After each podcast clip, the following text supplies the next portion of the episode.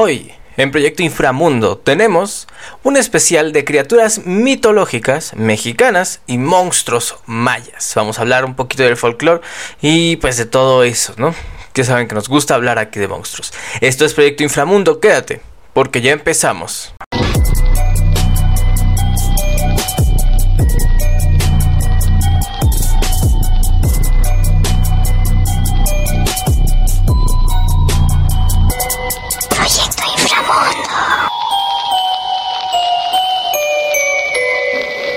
Pues muchas gracias por estar aquí como cada semana. Eh, bueno, se dieron cuenta que probablemente estuvimos sin subir trabajo unas, ¿qué les gusta? Unas dos, tres semanas. Anduvimos un poco ocupados. Bueno, pero ya estamos de vuelta y te traigo un tema. Un tema de esos que sé que te fascinan. Eh, por lo general, pasa algo bien curioso.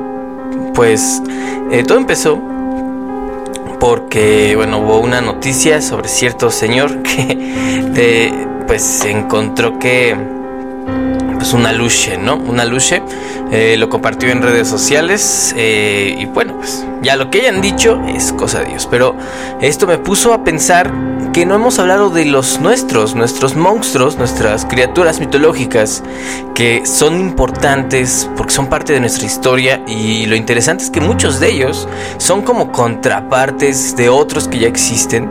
Lo interesante o lo intrigante es que no existía internet, no existía modo de que supiéramos que existían otras versiones de los monstruos que tenemos aquí. Entonces vamos a empezar porque el primero de estos se llama Buluk Chaptan. Buluk Chaptan es el dios de la guerra, era representado con cara roja, eh, con una línea negra entre los ojos y la sien. Se decía que este, eh, siempre estaba acompañado de Yum Kimil, o sea, el dios de la muerte. Eran expertos en guerras, quemaban las casas de sus adversarios con una antorcha, asaban sus cuerpos, ya sabes, al dente, además de una excelente puntería que al lanzar su lanza atravesaban a sus enemigos, asegurando su viaje hacia el mundo de los muertos. Y pues te lo presentan como una criatura, eh, bueno, para los que tienen, están en, en Spotify, eh, pues se los vamos a describir, ¿no? Es eh, claro, es un, un, dibujo con la precisión de, pues, de los mayas. Eh, es rojo, el es rojo tiene viene con, una línea negra que sube desde la ceja hasta más, más o menos abajo de la sien eh, y trae una lanza. Entonces, pues es bastante fuerte. El segundo lugar tenemos a alguien llamado Camalots. Camalots es el nombre que se le dio al dios murciélago que habitaba en las profundidades del inframundo. Era representado con cuerpo humano pero con enormes alas y cabeza de murciélago. Sus colmillos y garras eran tan afilados como las de cuchillas que eran utilizadas para desgarrar a sus prendas, a sus prensas, presas, a sus presas. La el dibujo o como está representado es algo bárbaro porque pues más que parecer un, un murciélago, un vampiro, es, eh, bueno, sí, eh, tiene la, las, pues digamos las proporciones de un murciélago.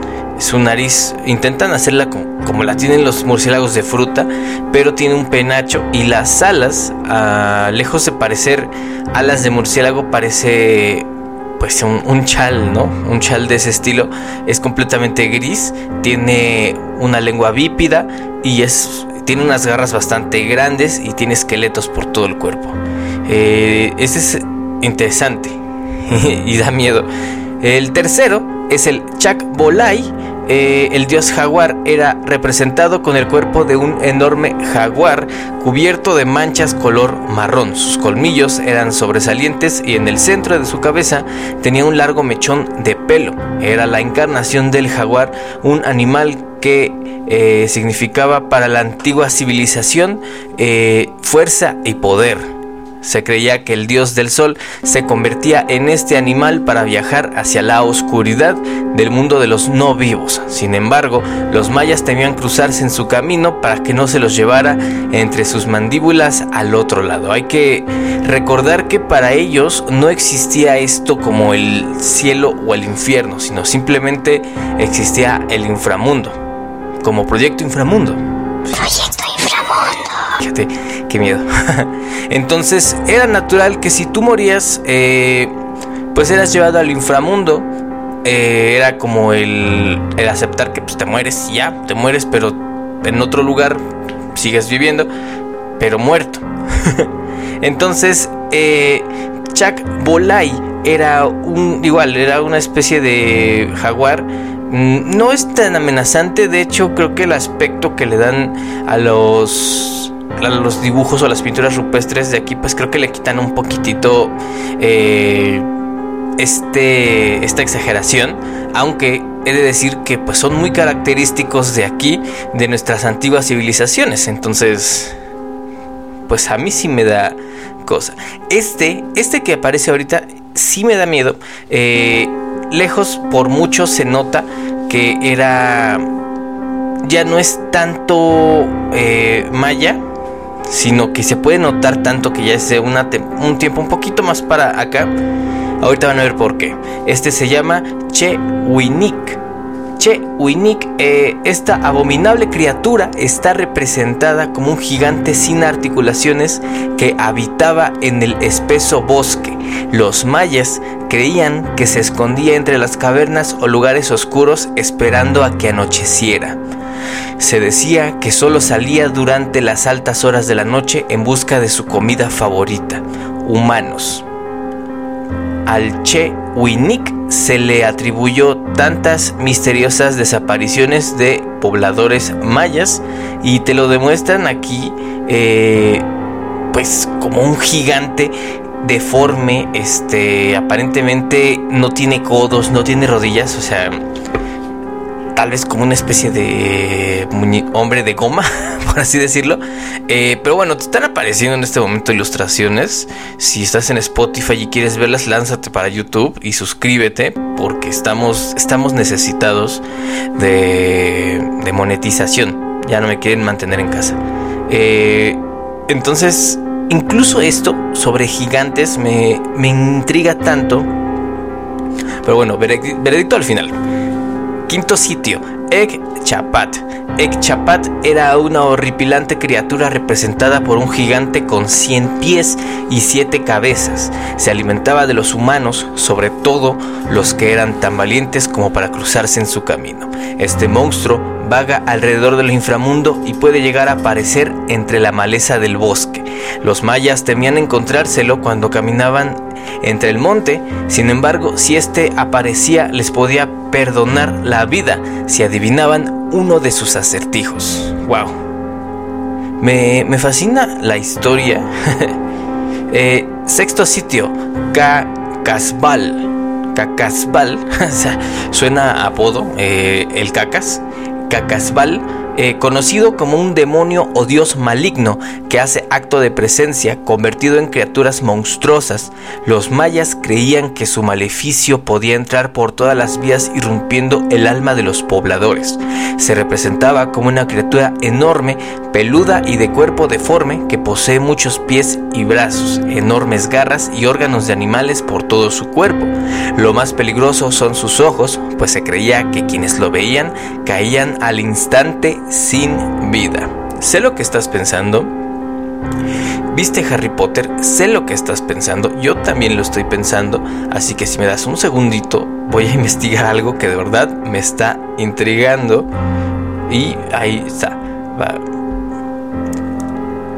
Eh, exactamente, el basilisco era un ser fabuloso creado por la mitología griega que se describía como una serpiente gigantesca cargada de veneno letal que podía matar con la simple mirada, ya que se le consideraba el rey de las serpientes.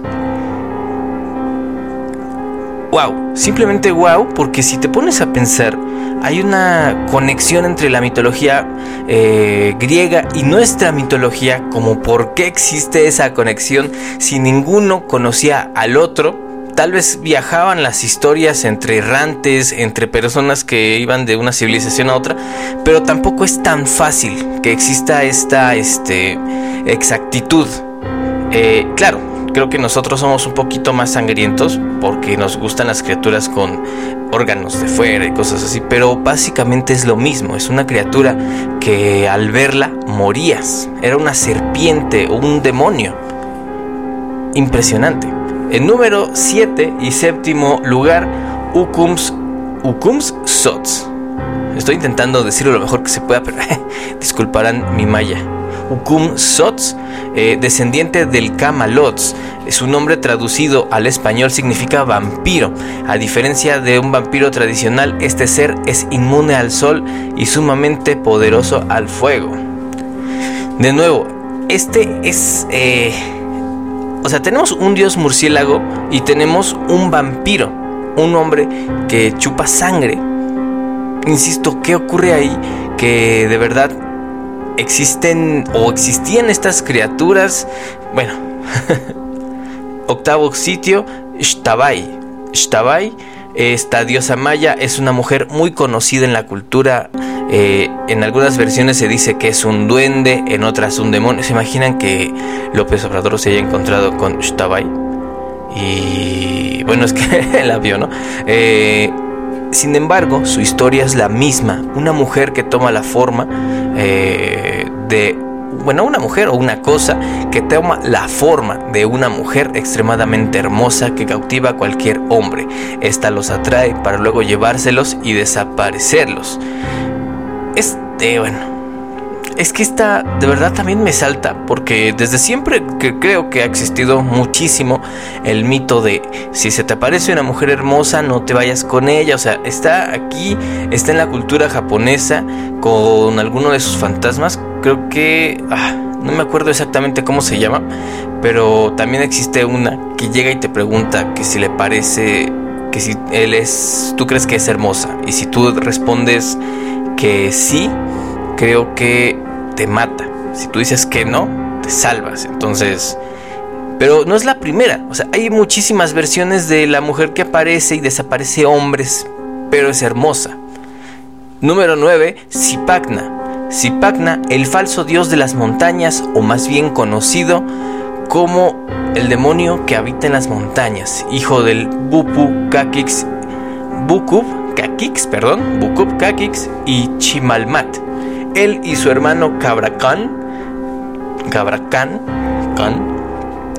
eran considerados demonios altamente peligrosos. Es representado como un enorme y espeluznante caimán y conocido por su fuerza, violencia y arrogancia. Además, le gustaba alardear ser el creador de las montañas. Los mayas temían, los mayas eran muy miedosos. los mayas temían encontrárselos a su paso, pues creían que este los devoraría por completo. Eh, y sí, eh, la representación de él La representación de él es una especie de ah, pues demonio eh, siendo aplastado por los otros mayas. La cosa es que supuestamente es, es arrogante eh, y pues se hace pasar por un dios cuando es en realidad un demonio. Que de nuevo me fascinan estos conceptos, estas conexiones, estas este, cosas que de verdad te hacen dudar. Digo, bueno, vamos a continuar con el número 10, el Yum Kimil el dios de la muerte y gobernador del inframundo maya. Su representación es un cuerpo esquelético con pedazos de carne en estado de putrefacción. Su cuerpo era, era delgado, con el vientre inflamado emanando un terrible olor a su paso. Es el dios más temido de la civilización maya, pues era el encargado de llevarse a los pobladores del mundo hacia el mundo de los no vivos, o sea, el inframundo. ¿Cómo ves? Eh, si nos ponemos a pensar, esto es una, si tú quieres, es una teoría, es una cosa de, eh, digo, obviamente si tú estás escuchando este podcast es porque eres alguien que le gustan estos temas, que le fascina encontrar eh, cosas sobrenaturales, descubrir el hilo negro, por así decirlo. Claro que no estamos descubriendo nada, este, pero las conexiones son asombrosas, en el sentido de que aquí hay un, un monstruo, un basilisco. Ese es el que más me llama la atención, porque para los que no sepan, eh, mi familia, parte de mi familia es generaria es generaria, es originaria de la Sierra de Oaxaca, más exactamente en Putla. Eh, pues son unos hijos de Putla, porque pues, nacieron en Putla. Eh, entonces, mi abuelo era un hombre, pues era un hombre de pueblo, eh, criado, nacido, forjado en pueblo.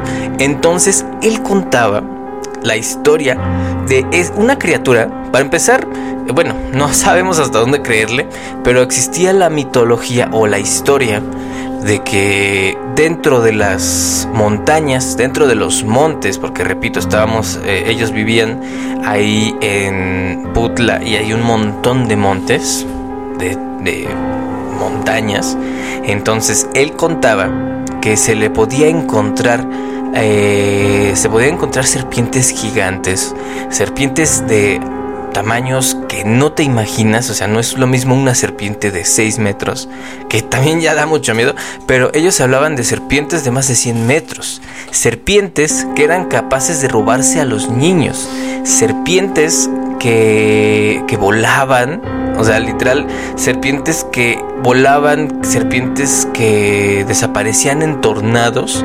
Entonces, ¿qué cosa era? Mm, van a decir, no, pues este, este señor de cual fumaba, no. Eh, hasta este punto nadie ha dicho, no, pues el señor le entraba duro. No, de hecho, ni siquiera fue que haya el señor fallecido por este pues de la edad, no, de hecho el señor se puede decir que falleció joven y fue un accidente, se, se resbaló y pues bueno, se pegó, ¿no?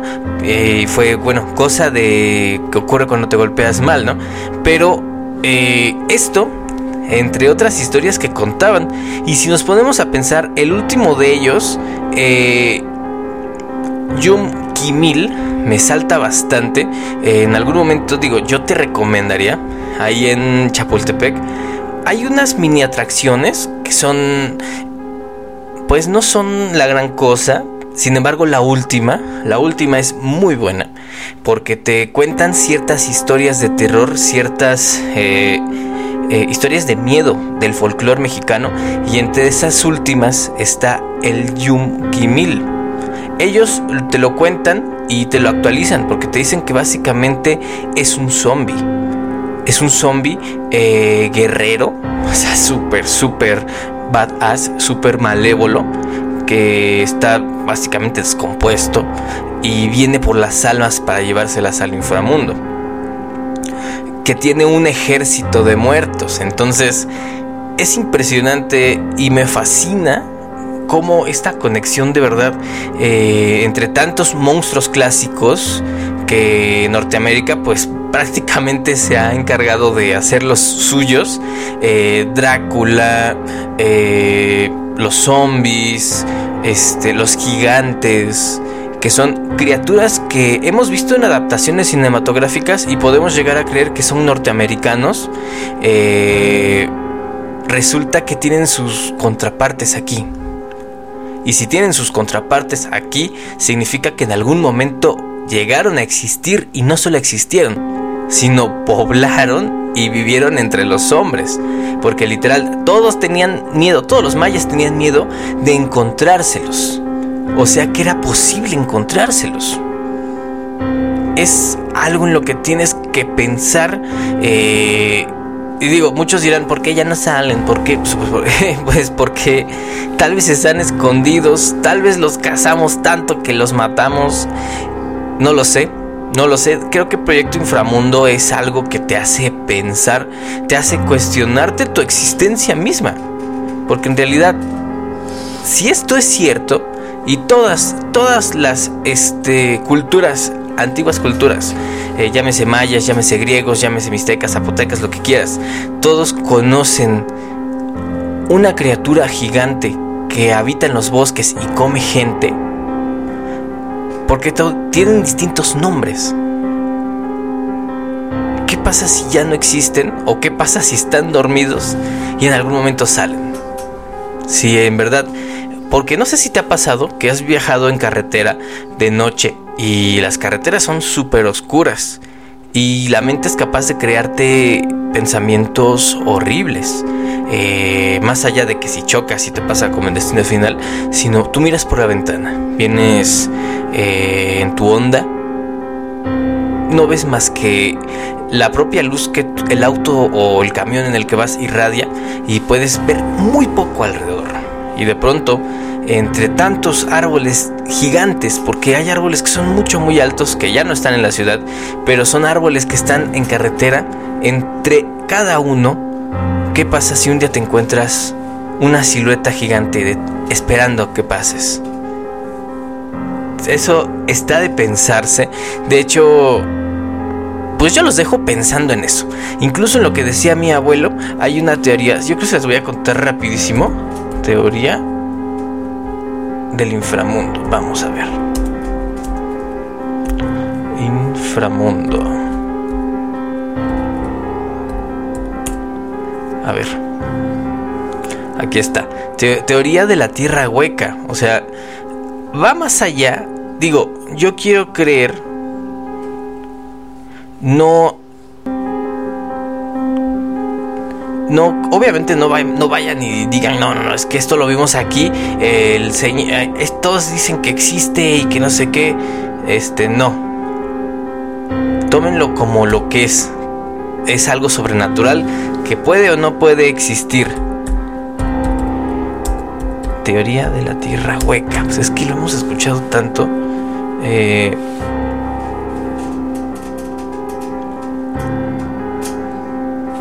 ok, este me parece, porque encontré resultados de todos lados, pero no. Ah, ok, eh, en épocas ancestrales era bastante común eh, pensar que había una especie de tierra subterránea.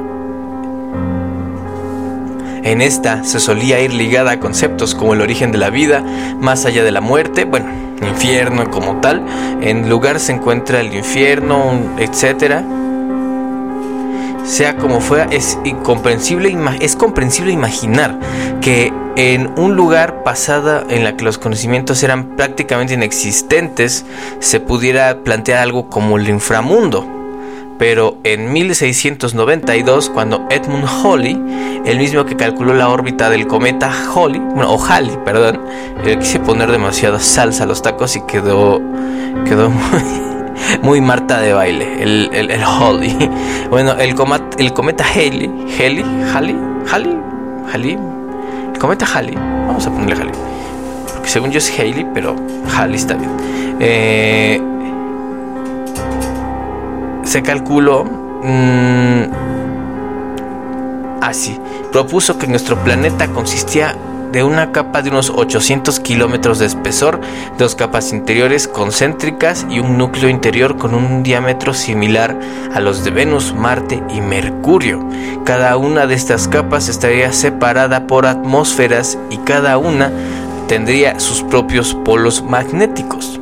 Eh, la teoría de conspiración eh, viene más por parte de Euler, Euler es el que defiende eh, ciertas teorías y se puede decir en cierto modo que es el estandarte de muchos conspiranoicos, ya que eh, ellos cuentan que ciertos objetos celestes pueden ser huecos por dentro y en su interior podrían existir civilizaciones inteligentes que pueden ser reptilianos o humanos y justifican que no sea conocida, explicando que es una gigantesca conspiración en la que por mera cuestión de números deberían participar cientos de miles de personas para mantenerla en secreto.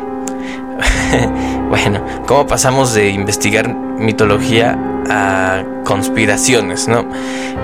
Pues mira, quédate con eso, piénsalo. Ah, habrá cosas que tal vez no tengan sentido, pero yo nada más te pregunto, o yo me quedo más bien con el hablar con muchos, mucha gente mayor, porque ellos tienen historias que van más allá, que no solo es escucharlas porque eh, lo hayan visto en alguna película, lo hayan visto en alguna serie, porque definitivamente no lo vieron en una serie. Pero bueno, Muchísimas gracias por haber llegado hasta este punto. Recuerda que te puedes suscribir en el canal de YouTube Los Cuentos de Fab, en Spotify, búscanos como ¿Qué pasó ahí? o Proyecto Inframundo, cualquiera de esos dos nombres en el buscador y te aparecemos. Eh, igual si no tienes Spotify, puedes buscarlo en Google Chrome, en, cualquier plataforma de podcast, nada más tienes... ¿Cómo funciona esto del podcast? Si no puedes o no quieres pagarlo, lo único que tienes que hacer es descargar alguna aplicación de podcast, desde Google Podcast, eh, Apple Podcast creo que sí se paga, pero Google Podcast, descárgalo y busca Proyecto Inframundo o qué pasó ahí, qué pasó ahí, X cosas, ¿no? Eh, y ya. Muchísimas gracias, de nuevo, muchísimas gracias. Eh, recuerda, no camines por la noche. No camines por la noche en los bosques, en los montes tú solo. Porque si estas criaturas vivieron hace mucho tiempo en este territorio, tal vez regresen. Esto fue Proyecto Inframundo y recuerda, no confíes en nadie.